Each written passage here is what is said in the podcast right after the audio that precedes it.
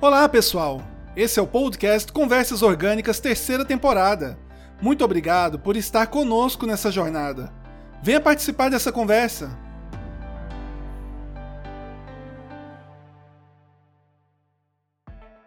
Saudações, ouvintes! Hoje, mais um sábado, mais um episódio. Esse episódio é muito especial, como sempre.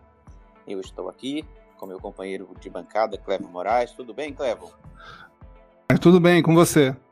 Cada dia melhor, cada dia melhor. Clevo, Ih, no vai momento ser- do episódio, no momento da gravação desse episódio, você já está em Goiânia? Já voltou? Pois é, acabou minhas férias, Alcimar, acabou. Que bom. que bom que acabou e agora você está produzindo, né? É, foi rapidinho, mas foi bom. Não... Mais tempo estraga, né? Acho que uma semana é um período bom pra, pra tirar umas férias. Para descansar e isso, e depois começar a voltar a produzir, porque o nosso país precisa de pessoas que produzam. É, eu tava, tava até brincando com meu irmão e falando assim, rapaz, e aí? Eu queria ficar mais, né? Eu falei, nossa, rapaz, eu tava com a saudade do escritório. É. É, mas enfim. E, e você, Alcimar, onde é que você, você está nesse, nesse episódio, no dia desse episódio? Então, hoje eu estou em Silvânia. Silvânia, pertinho de Goiânia, a 80 quilômetros de casa, e sábado, se tudo der certo, estarei de volta a Goiânia. Eita, já vai estar ouvindo o episódio de casa. De casa, é isso aí. Eita, rapaz. tá certo. E Clevon. Alcimar, diga, Alcimar. Qual é o nosso tema de hoje, já que você começou a falar na quarta-feira, sobre o que vamos continuar falando hoje? Vai, Alcimar, vamos discorrer lá sobre a ajuda ao próximo, Alcimar. Vamos lá. então. Porque é, diante de tudo que eu vi essa, nessas últimas semanas aí, tanto do, do frentista, né, falando que da situação, quanto quanto o, o guia lá que tava, ele preferia, né, ao invés de ir lá e, e dar o dinheiro pro pessoal, ele consumia o serviço daquele povo e levava gente para consumir o serviço daquele pessoal. Sim. Então é, eu achei isso muito legal a, a atitude, sabe? É, fica parecendo a história do, do, do Luiz Gonzaga lá, né? Eu tô levando esse pessoal, eu tô levando você nesse pessoal aqui porque tá precisando. E é uma coisinha ou outra que faz diferença, né? É, ele me explicando que a parte do turismo sofreu muito ano passado, né? É, que vivem do turismo, né? Quando não é, se- é serviço público, né? Que isso aí tem em toda a cidade do Brasil.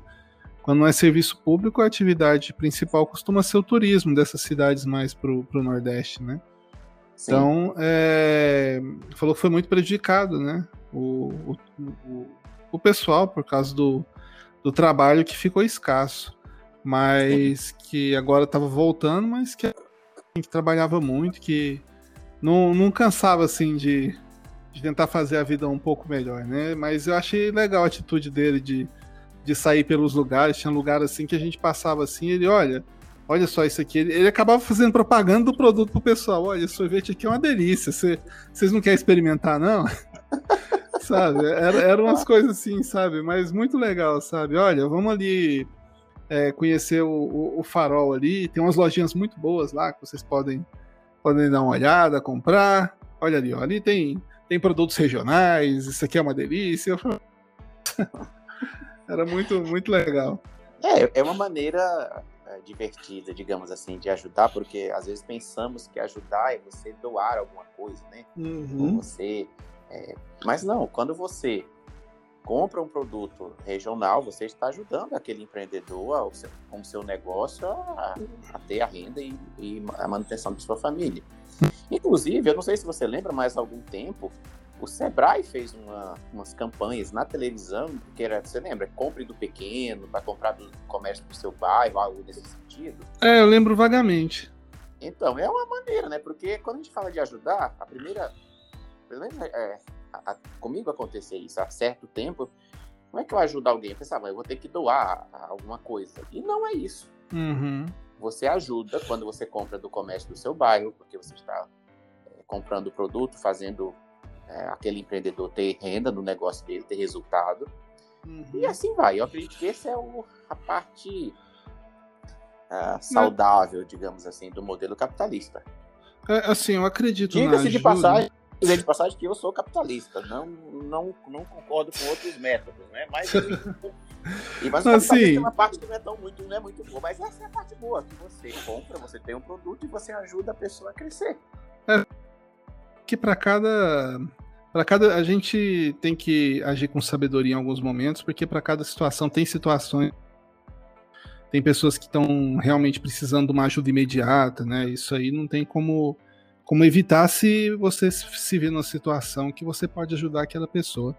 Uhum. Mas eu acredito que, que essa ajuda de falar assim, é, olha, o que que, o que que a gente pode fazer para você sair dessa situação por você mesmo, para você aprender a lidar com a situação e sair dela melhor e, e poder evoluir a partir disso, eu acho que é uma coisa muito legal, assim, de, da, da atitude, sabe? Porque muitas vezes não adianta, né? Você pegar e dar assistência demais e, e acaba que você não, não ajuda a pessoa. A pessoa fica dependente daquela situação, às vezes se acomoda, não estou falando que todos, mas às vezes pode se acomodar.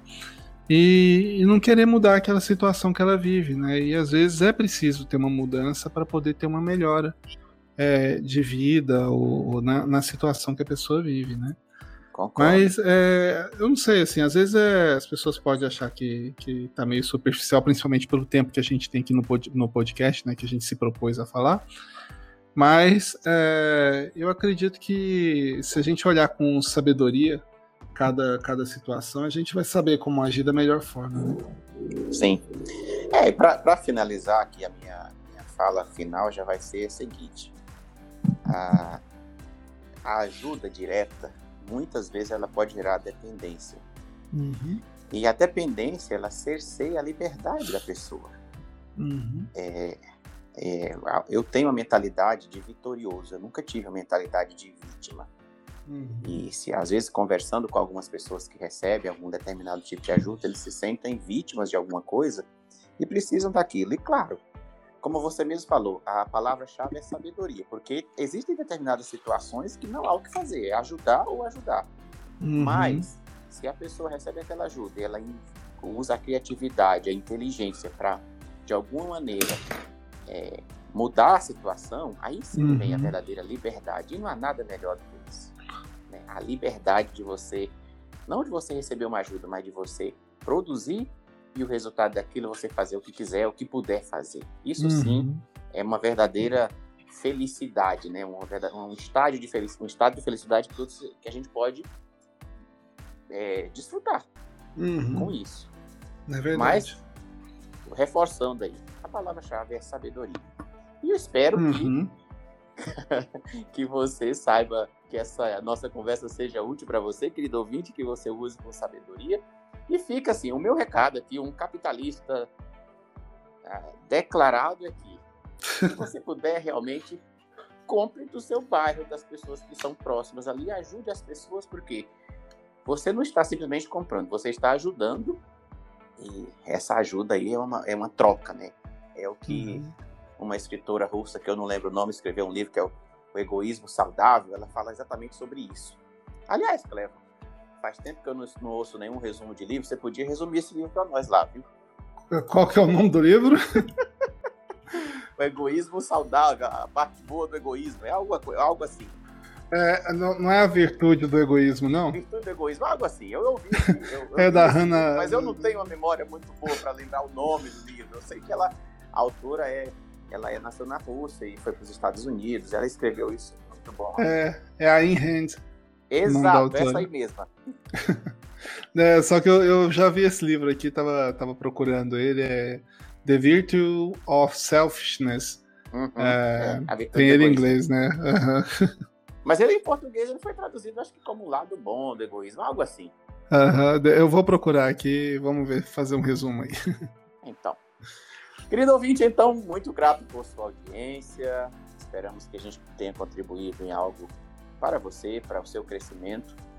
E hoje, deixar as duas palavras finais aí: sabedoria, liberdade e, acima de tudo, acima de tudo, mente de vitorioso e não mente de vítima. E com isso eu me despeço por aqui, Clevon. Tá certo, Alcimar. Eu achei que você ia falar uma, até a próxima. Sigam-nos nas nossas redes sociais, Conversas Orgânicas, lá no Instagram. E, e aí dar o encerramento.